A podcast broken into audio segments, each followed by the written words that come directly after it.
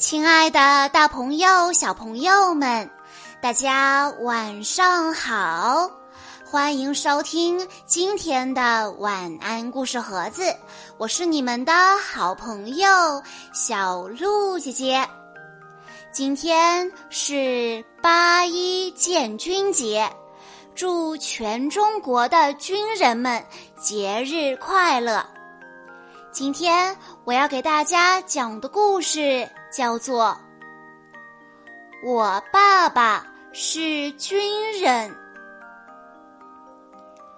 我的爸爸是一名军人，他在离家很远很远的地方工作，家里只有我和妈妈两个人。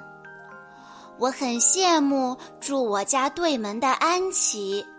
他每天都是他的爸爸接送上下学，而我的爸爸却从来没有接送过我。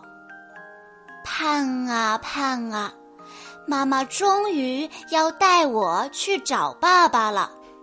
火车站的人真多，我紧紧地拉着妈妈的手，生怕跟不上妈妈。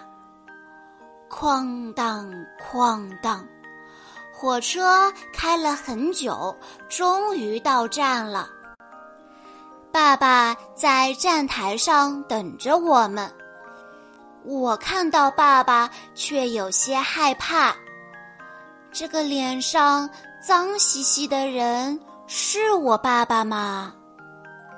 爸爸不好意思的笑了笑，说。哎呀，刚刚训练完，忘记洗脸了。我们坐上车，车开进了大山。我顺着山路往下看，有很多穿绿衣服的人和楼。妈妈说，那儿就是爸爸工作的地方。下车以后，爸爸赶紧去洗脸。一位名叫杨梅的大哥哥让我们先休息一会儿。不一会儿，爸爸就收拾好了。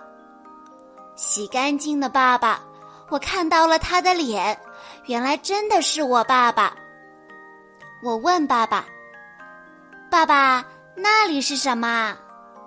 爸爸说：“那里是炊事班，做饭的地方。”这里有好多好多像爸爸一样的军人，他们有的在做体能训练，有的在打篮球，操场上特别热闹。傍晚的炊事班里也好热闹，有清清白白的葱，刚洗过澡的芹菜。活蹦乱跳的小银鱼和懒洋洋的老母鸡，还有我最爱吃的大馒头。天黑以后，熄灯号响了，可是我睡不着，因为馒头吃多了。第二天早晨起床后，我发现爸爸不见了，整个军营都空荡荡的。妈妈告诉我，长江发大洪水了，洪水淹没了很多房子。爸爸他们接到紧急任务，去灾区抗洪抢险了。我和妈妈每天守在电视机前找爸爸。洪水真可怕呀！我真担心爸爸会被洪水冲走。终于，爸爸回来了。他黑了好多，瘦了好多，但我一眼就认出了爸爸。爸爸，爸爸递给我一个大大的红苹果，可是我发现爸爸的手腕上缠着绷带。爸爸，你的手怎么啦？爸爸说：“没事。”搬沙袋磨的，这不算什么。爸爸一个人能扛起三包沙袋呢。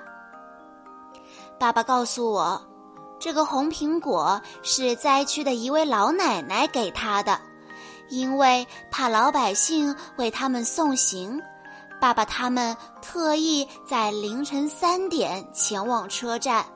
没想到车站已经挤满了送行的人。爸爸说他永远忘不了那一刻。